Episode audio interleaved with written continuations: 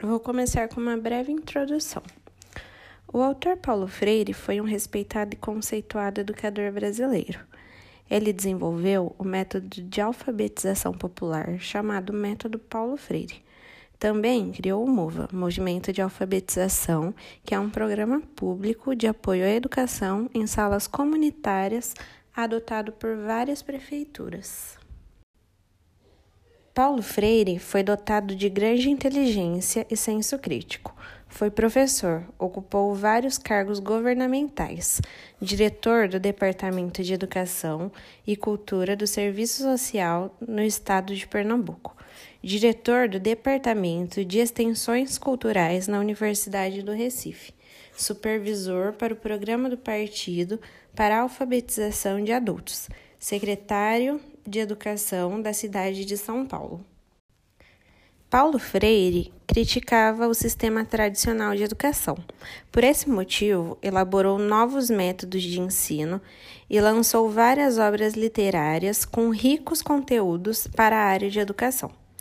A educação fundamentada na ética, respeito e dignidade foi uma constante preocupação durante a sua vida como educador e político.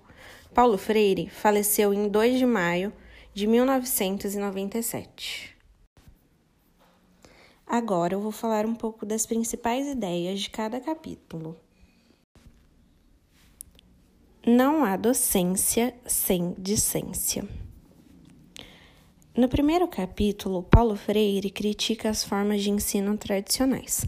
Defende uma pedagogia fundada na ética, no respeito, na dignidade e na autonomia do educando. Questiona a função do educador autoritário e conservador, que não permite a participação dos educandos, suas curiosidades, insubmissões e suas vivências adquiridas no decorrer da vida e do seu meio social. Coloca vários argumentos em prol de um ensino mais democrático entre educadores e educandos, tendo em vista que somos seres inacabados em constante aprendizado. Todo indivíduo, seja educadores ou educandos, devem estar abertos à curiosidade, ao aprendizado durante o seu percurso de vida. Nesse sentido, Destaca a importância dos educadores e suas práticas na vida dos alunos, atitudes, palavras, simples fatos advindos do professor poderão ficar marcados pelo resto da vida de uma pessoa, contribuindo positivamente ou não para o seu desenvolvimento. Enfatiza a cautela quando o assunto é educar, pois educar é formar. Destaca a importância do educador e sua metodologia ressalta que o educador deve estar aberto também a aprender e trocar experiências com os educandos, pois a vivência dos edu educandos merece respeito. Em seus métodos atuais, enfatiza que a curiosidade dos educandos é um aspecto positivo para o aprendizado, pois é um fator importante para o desenvolvimento da criticidade, o ensino dinâmico desenvolve a curiosidade sobre o fazer e o pensar sobre o fazer. Paulo Freire destaca a necessidade do respeito, compreensão, humildade e o equilíbrio das emoções entre educadores e educandos em seus métodos de ensino. Ensinar não é transferir conhecimento. No capítulo 2, Paulo Freire aborda a questão da ética entre educador e educando. Discursa sobre a prática de ensinar. Ensinar não é transferir conhecimento, é respeitar a autonomia e a identidade do educando. Para passar conhecimento, o educador deve estar envolvido com ele para envolver os educandos deve estimular os alunos a desenvolverem seus pensamentos. Fornece argumentos mostrando que desta forma é possível o desenvolvimento da crítica. Ele se volta para a teoria do pensamento certo, constata as diferenças de forma de tratamento às pessoas em relação ao seu nível social. Educar é também respeitar as diferenças sem discriminação, pois esta é imoral nega radicalmente a democracia e fere a dignidade do ser humano. Qualquer forma de discriminação deve ser rejeitada. Aborda alguns conceitos que são necessários para o desempenho do bom ensino, tendo como conse consequência maior aproveitamento no aprendizado. A ética, o bom senso, a responsabilidade, a coerência, a humildade, a tolerância são qualidades de um bom educador.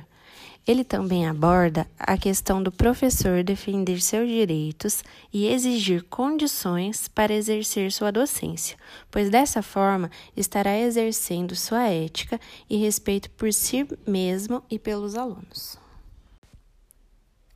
Ensinar é uma especificidade humana. No capítulo 3, Paulo Freire aborda o tema da autoridade do educador. É muito importante a segurança e o conhecimento do professor para se fazer respeitado. Distingue a autoridade docente democrática da autoridade docente mandonista. Protesta em relação à minimização da população mais carente quanto à imposição de colocá-las em situações ditas como fatalisticamente imutáveis pela sociedade mais favorecida, com o objetivo de obter alienação, resignação e conformismo. Traça argumentos a favor da recriação de uma sociedade menos injusta e mais humana. Aponta que o professor exerce uma grande importância para que haja um movimento de mudança social Delineie algumas atitudes de atuação do professor em sala de aula que podem fazer florescer uma nova consciência aos futuros educandos.